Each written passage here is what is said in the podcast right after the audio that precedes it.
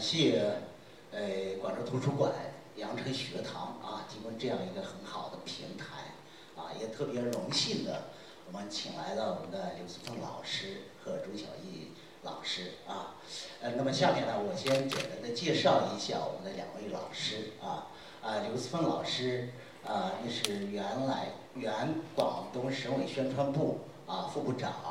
嗯呃，广东省文联主席啊，第四届毛东文学奖的获得者啊，就是他的获奖作品《白梦柳》，我想大家都非常的熟悉啊。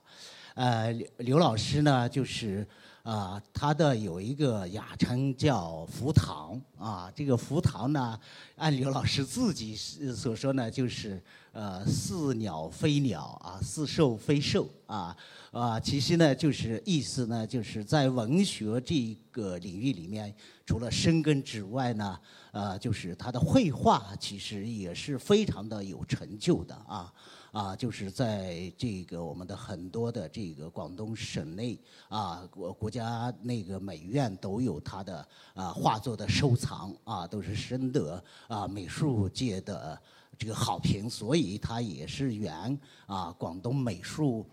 馆的，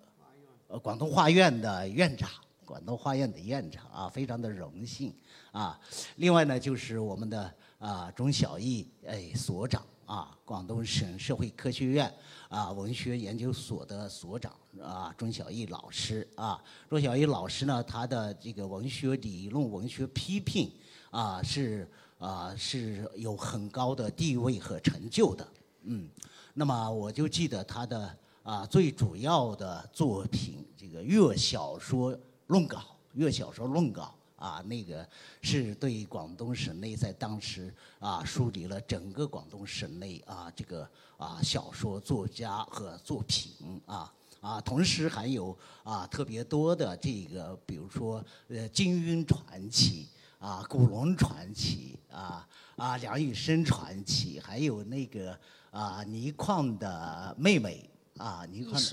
啊，艺书传奇啊，这样一一系列的作品啊，也获得了很多的啊十多项的啊这个呃大奖啊。那么两位老师呢，同时也是呃都是国务院政府特殊我津贴呃享受的这个专家啊，特别的啊荣幸，特别的荣幸啊，我是。这个《阿拉善的雪》的作者汪泉啊，啊，那么今天的我们就先请我们的刘老师啊，先先请刘老师啊，就这部小说呢啊，给我们先讲一讲，做个介绍，做个评记啊，谢谢刘老师。呃，很荣幸啊，也很高兴啊，今天来这里呢啊，跟大家共同分享啊，这个汪泉啊，这个小说。阿拉善的雪，呃，汪泉先生呢，可能大家不算很熟悉，因为他不是广东人，啊，是新客家，他原来嘛就是啊，在这个甘肃人啊，这个这个小的时候啊，年轻时候都生活在那一块啊，那么当然呢，他呢。这个对那块啊，这个生活啊，风土人情嘛，都是非常熟悉了。那么现在呢，他又到了广东来，啊，这个参与广东的文化建设。那么在这个呃广东人民出版社啊当编辑，啊，他既写小说啊，又当编辑，两方面呢，我都觉得他都显示出。相当不错的水平，就当当编辑嘛，也是编辑了啊不少好书啊。那么啊，大家前段那个《广州传》啊，那么就是他是责任编辑了啊，《广州传》这个书呢，大概现在啊知道人越来越多了啊，也写的也挺不错的。那么最近嘛，他又准备又是编辑一个《中山传》啊，所以呢。这个尽管他是还有潮州传，还有潮来潮州传，那么所以呢，尽管他是个来自西北的啊这么个文化人，但是呢，就对广东的文化建设、广东的历史，他都是非常啊有兴趣啊，非常有热情来推荐。所以呢，最近他这个今天那么最近啊，他又推出了他的一本新作，叫《阿拉善的雪》啊，就是就是这部啊，就是这部作品啊，这个作品。那么这个作品呢，这个一共收了四篇作小说啊，这个呃都是中篇小说啊，就。呃，变成了收收在一块啊，变成一本书。那么，他这个这个四个小说的名字啊，一个叫什么？啊，是不是一篇什么？相用，第一个。相拥，相用啊。第二篇是这个家雀。第三呢，黑面条啊。第四篇就是阿拉善的血。这个诗篇小说呢，尽管它是这个名字不同啊，但是我看之后呢，就发觉呢，它实际上就是，就是一本还这个从主角来说，人物来说啊，都是相同的一般一一一一些人物啊，在不同的啊这个小说里面啊，不同篇幅里面呢啊，寻寻伏伏啊。这个在这篇里面啊，这几个冒出来当主角了。那篇那那个他其他都是副啊那个配角了。那么到下一篇来说呢，那个配角又变成主角了，主角变成配角了，是这么一个系列，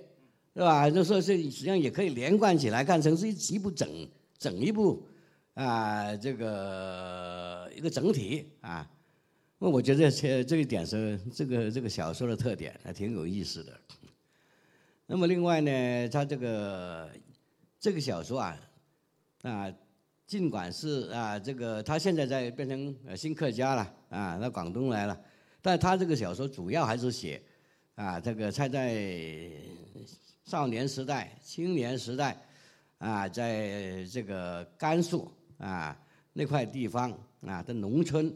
啊的一些啊生活经历啊，一些听回来的故事。啊，那里的风土人情，啊，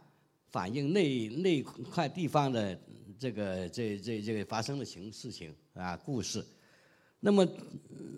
所以他他带给我们广东的读者，啊，那是一种我觉得是一种传声的体验啊，因为因为相隔的还是相当远了，是吧？所以整个历史啊啊风土啊人情啊啊这个碰到的。啊，这个事事件啊，都跟广东不一样啊。那么呢，至少在我看起来，哎，觉得这种阅读是一种传声的、全新的体验啊，挺有意思啊，使我们感到，呃，我们原来那个在在别的地方的，同样是中国人，在别的地方，他 他们这个生活状况啊，就就就不一样啊，那很很有很鲜明的地方特色吧。那么他是这篇写几篇小说呢写的，啊，也就是啊，这个中国啊，因为啊文化革命结束前夕啊，到改革开放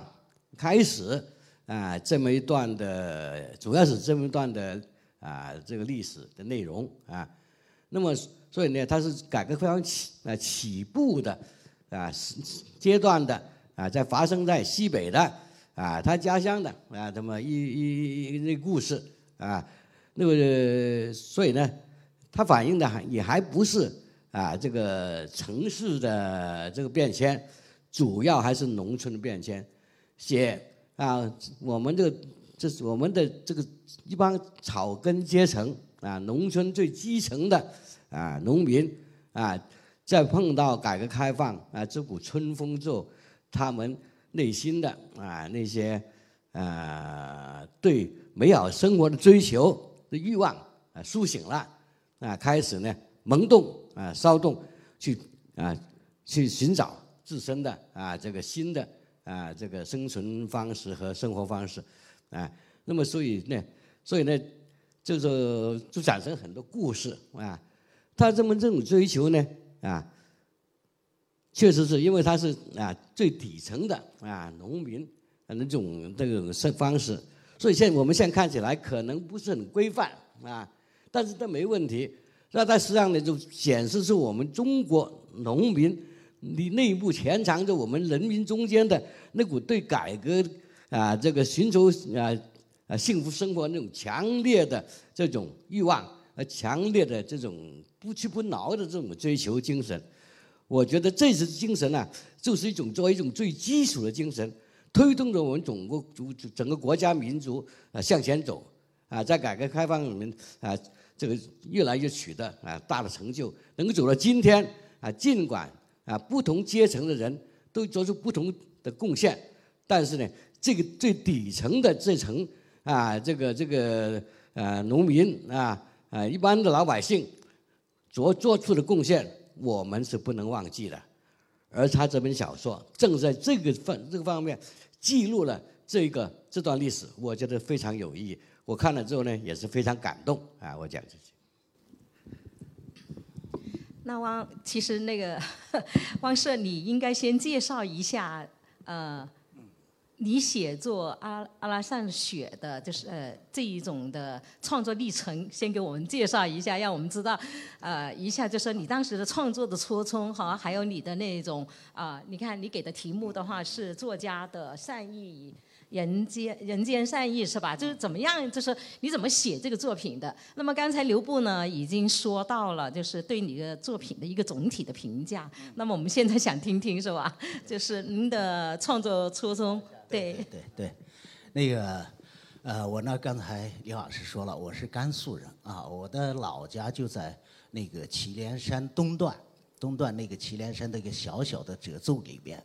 啊，那个县呢叫鼓浪县，嗯，它也是多少年来都是一个贫困县，贫困县，去年摘帽了，摘帽了，呃，那个我小时候呢，就是那个山区，它其实。生态还是挺好的，也有原始森林，嗯，那么森林里面有狼，有野兽啊，狼虫、虎豹的这些，反正都有的。它是，就是北边就是那个腾格里沙漠，啊，南边呢就整个是茫茫的祁连山，嗯，我就生活在那个，啊，祁连山的这个褶皱里面，嗯，那么小的时候呢，就听说这个山里边呢有一个猎人，他很厉害，啊，很厉害，就是。能捉到狼啊，捉到狼！小的时候，很小的时候，也确实是，就跑到他们那个村上去看他啊捉来的狼。嗯，这就是我的这个小说里面的这个啊其中的一个中篇《香云》啊，这个是当时发表在那个《小说月报》《香云》《香云》啊，《香云》啊，这个发表在这个《小说月月报》原创版的，嗯。那么这个小说呢，其实就是文化大革命啊刚刚结束的这个这个档儿啊，这个档儿，那个就是一个猎人他捉了一匹狼，我们去看了。那么同时呢，就是这个狼呢，它又是另外一个就是被批斗的这样一个老干部的这样一个隐喻。那么把它也叫做狼，嗯。那么这个猎人呢，他是很有善意的一个猎人。啊，他捉了这匹狼，让大家参观了一下。他其实是在惩罚这匹狼，因为这匹狼把他家的所有的猪仔啊都给他咬死了，啊，咬死了。那么咬死了，做一个猎人，他家的猪被狼给咬死了，这这是他的耻辱啊！所以他要把这个狼啊捉回来，啊，拴在这个家门口的石磨上，啊，让大家参观。啊，参观啊，也是为了羞辱这匹狼，嗯，那么我们小小的时候就去看，嗯，看这匹狼，啊，同时呢，我们也看就是批斗会上啊，这个被批斗的这样一个啊老的这样一个啊老的领导，嗯，那么这个猎人呢，后来他是把这匹狼确实是放了啊，放放狼归山了啊，这个旁边就是那个森林原始森林，让他回去了。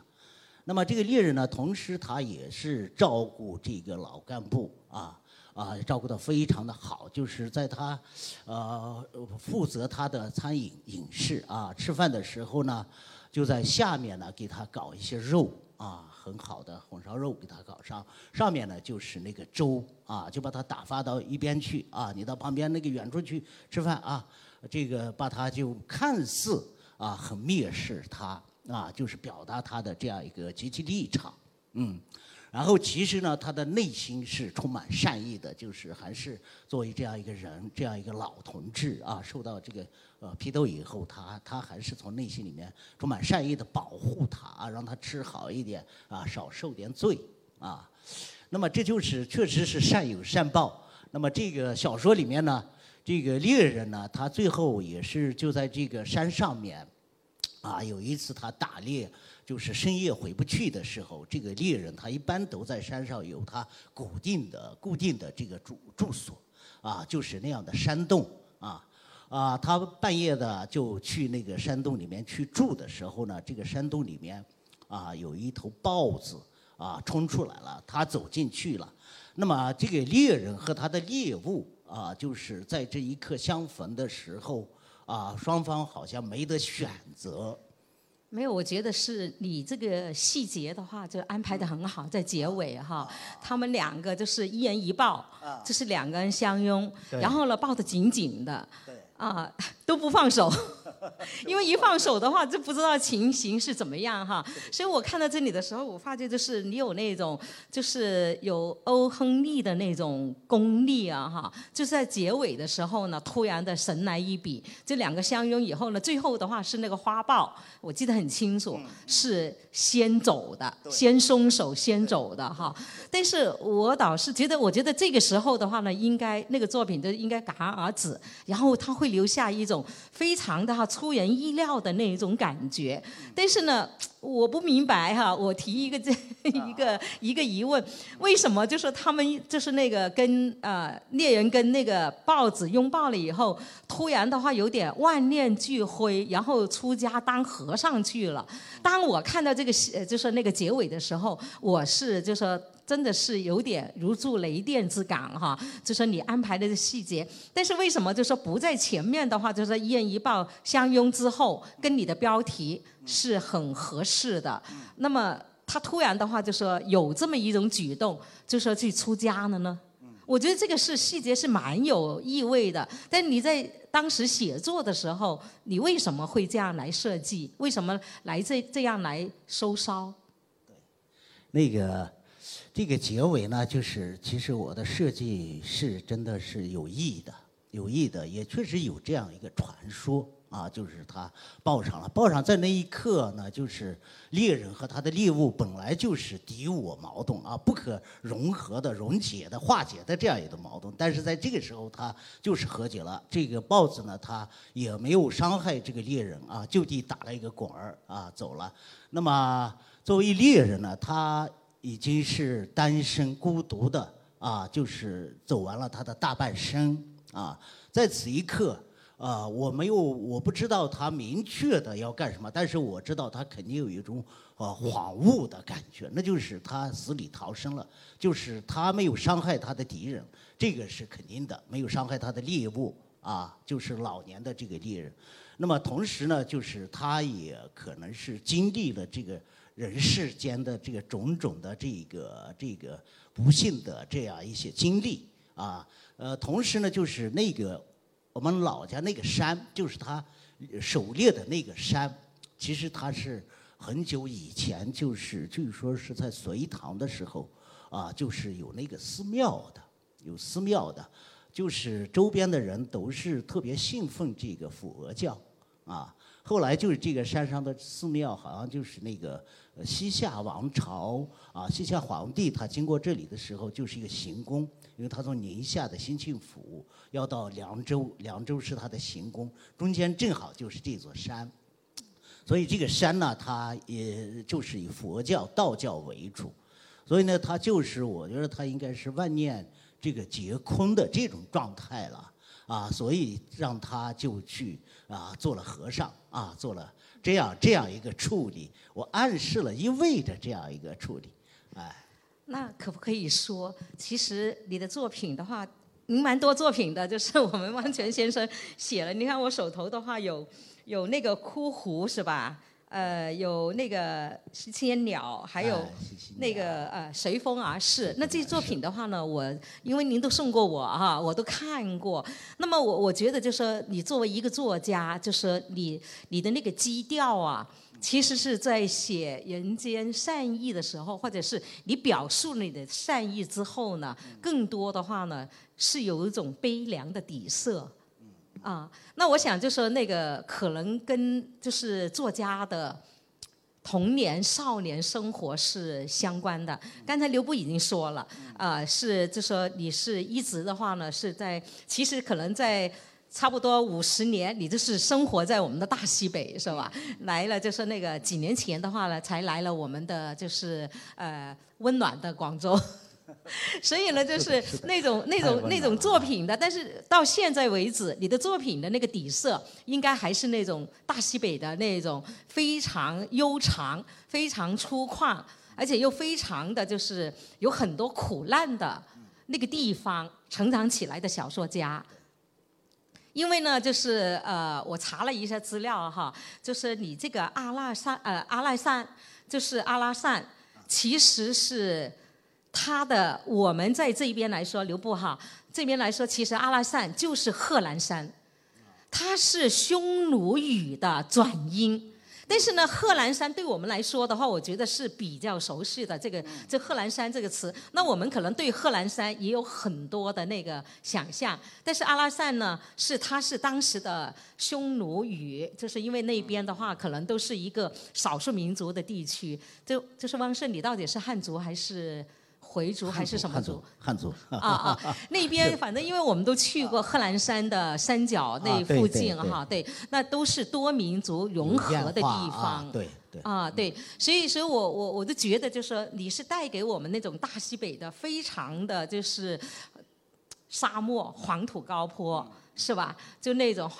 有时候大漠风尘，还有那种雪原高山，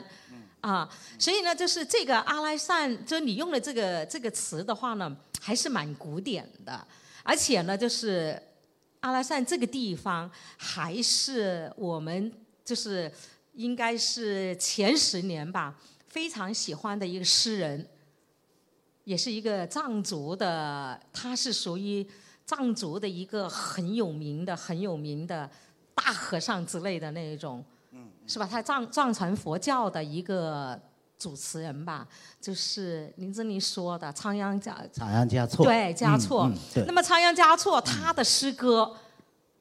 我想象不到，当时刚看的时候，十多年前的话，正在流行的时候看他的时候，想象不到他的诗歌是完全是人性的，人性的，而且而且是江南味道的。嗯嗯。哎，就是，所以我我就觉得很好奇哈。就像你写的这一个，我就觉得是很西北风味的，啊、但是为什么他的作品，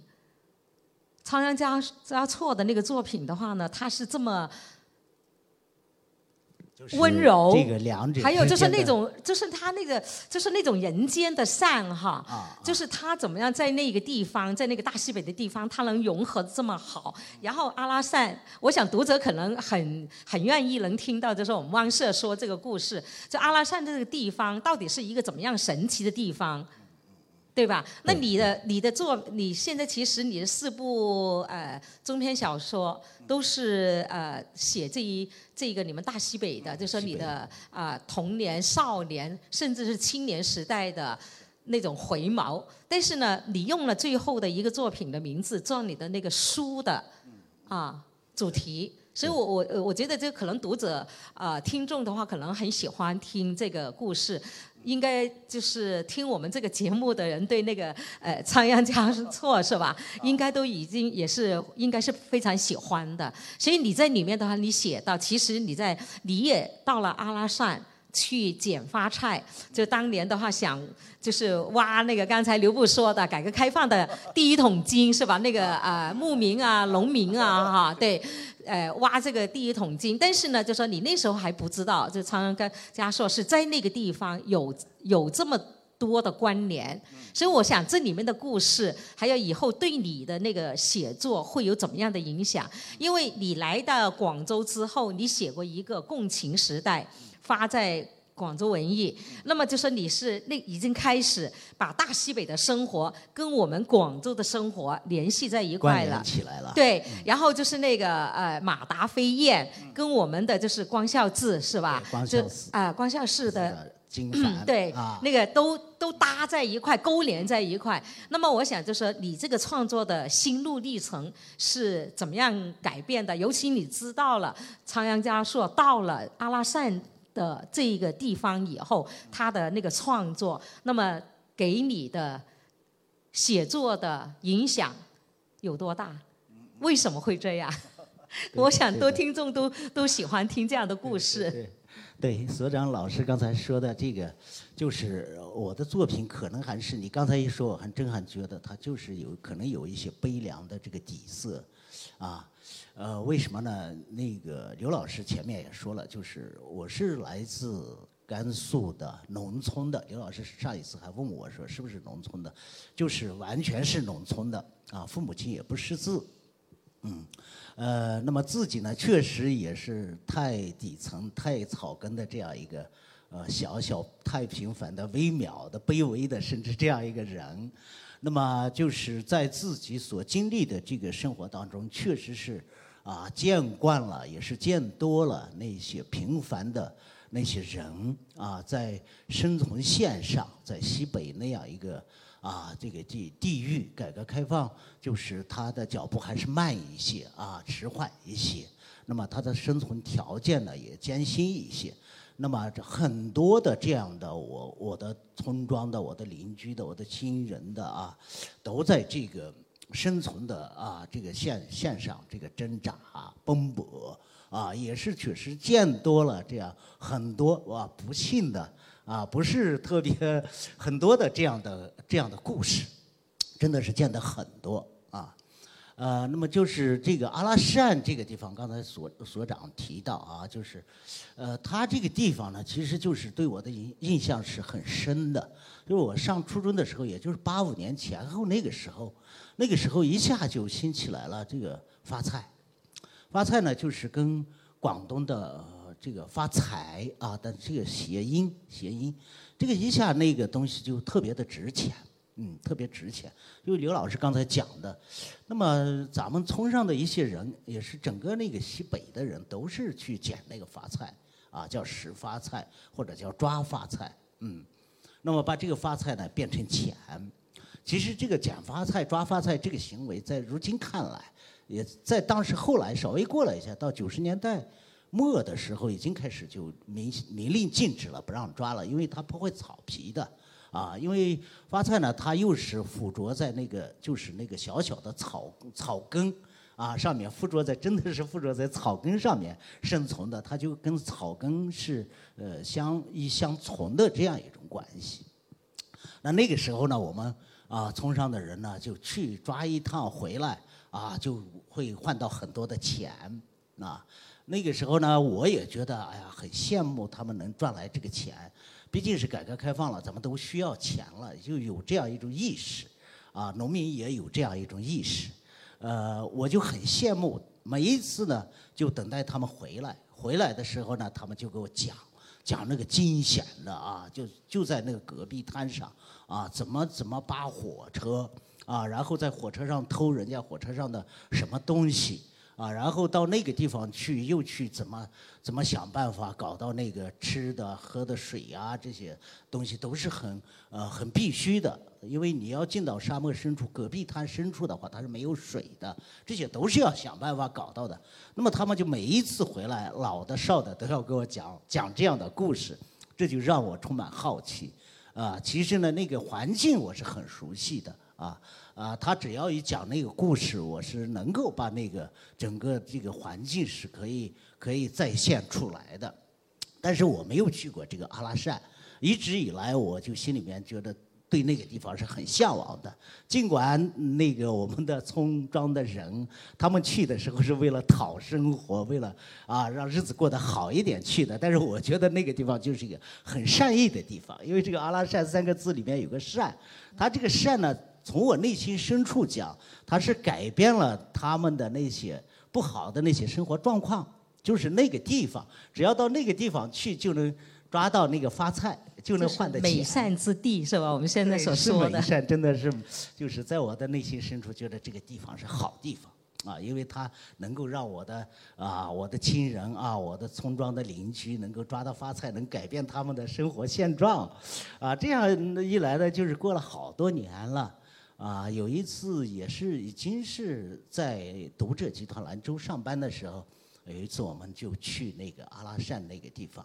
啊，去了一趟，但是真正没有到到那个阿拉善盟啊所在的那个小城市里面，就是在它边缘有一个通湖草原，在那儿去了一趟啊，感受了一下，真真的是苍苍茫茫的啊，就是那个沙漠和戈壁啊交接的这样一个地方啊，看到那个啊隔壁那个石子，看到那个啊酥油草，也能看到那个发菜啊，我一下觉得特别的亲切。因为这个多年以前在少年的时候，他们已经给我讲过这些故事，就特别的亲切，感受也特别的深啊。后来还就回来写了一篇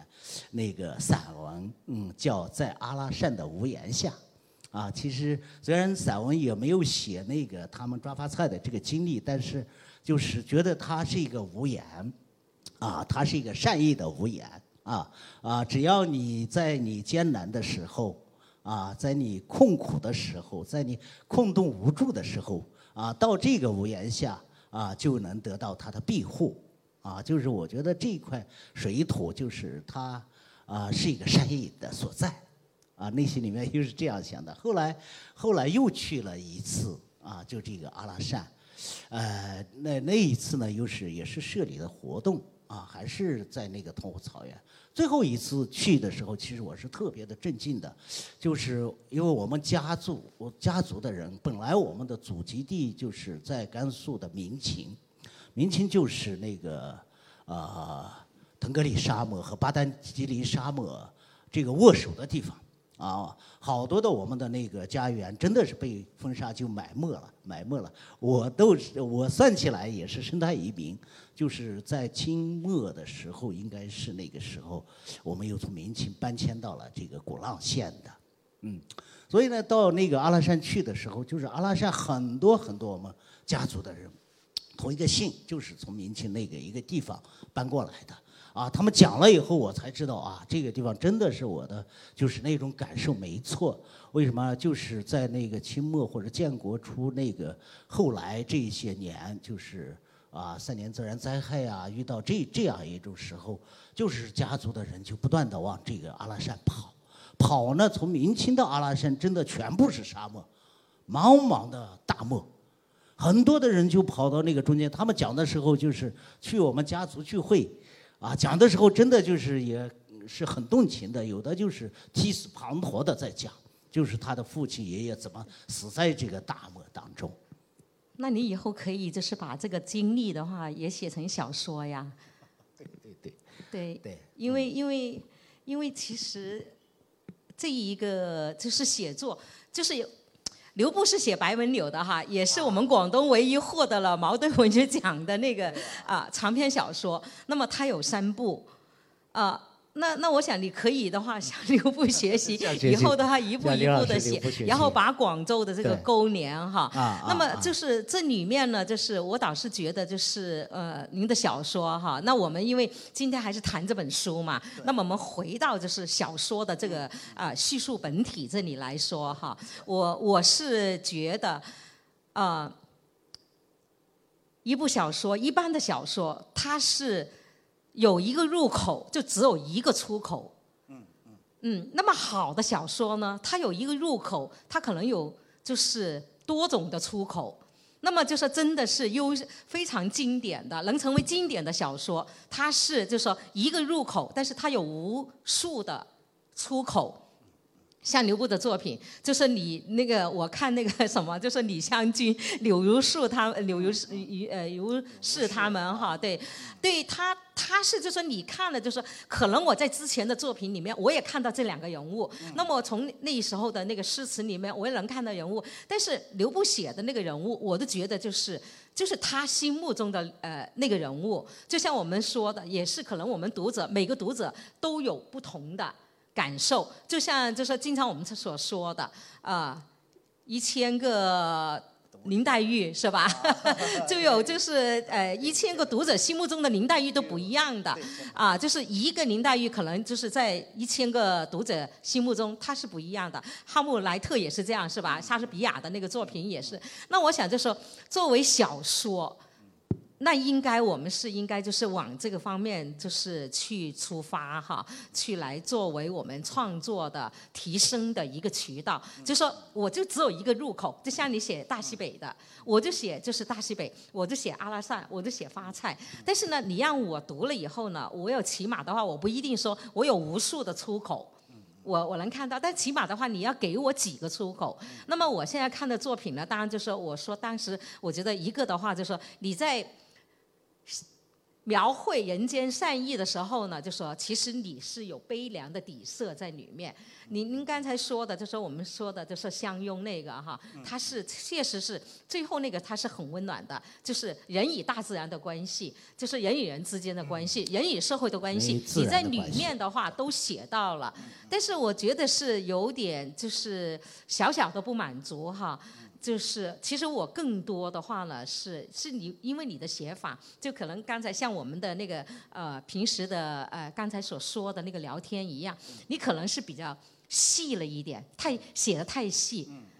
啊，就写对话，就是，但是呢，我觉得就说呃中篇小说以以上的都包括长篇小说，短篇小说的话，你可以完全用对话，都可以，就是把一个片段的一个片段感写出来。但是到了中篇小说就要写故事，长篇小说我要写命运。那么就是在这个方面的时候呢，我觉得就是呃，你用现在就说四个中篇哈，基本上是用一种对话的形式。为什么会用用这样的形式来结构你的文本呢？嗯，你说四个这个中篇小说之间的关系是吧？啊。啊，这是一个不是，就是那个每一个呃呃小说的关系，我想就说啊，要是听众读者们看到这本小说的话呢，是非常清晰的，就是你的那个童年、少年甚至青年时代的是吧？一个连续，就好像就是那个拍连续剧一样，就是从小孩长到就少年到青年，你眼中看出去的，你周边村庄，还有你就说你的那些族人们的命运。我我能看得出来，我我就觉得就是说，呃，你写的就是这么细致，然后呢，就像其实我对那个呃，你那个就家雀这篇，我还是比较我比较重视。这四篇的，我觉得是写一个就是几个少年的成长，啊，这一篇我反而比较重视，但是在这一篇里面的话，你写的非常的细，就你好像舍不得把你的那个少年的生活就一点都不割爱。全部都放在里面去了，就你看你那个家去考上大学是吧？怎么筹钱？然后就是里面有，基本上都是有很多的对话，而且呢，就是呃没有挂一漏万，完全是就是那个全部都是，把那个当时的你的啊状况现状、你的心态、父母亲的心态就很很细的写出来了。那这样的话呢，可能会有一个对读者有点不满足。啊，写的太细，但是你没有把它概括、提升，把那个故事讲得非常的精简、精彩。啊，我我我我我想知道，就作为一个作家，为什么你用这种方式？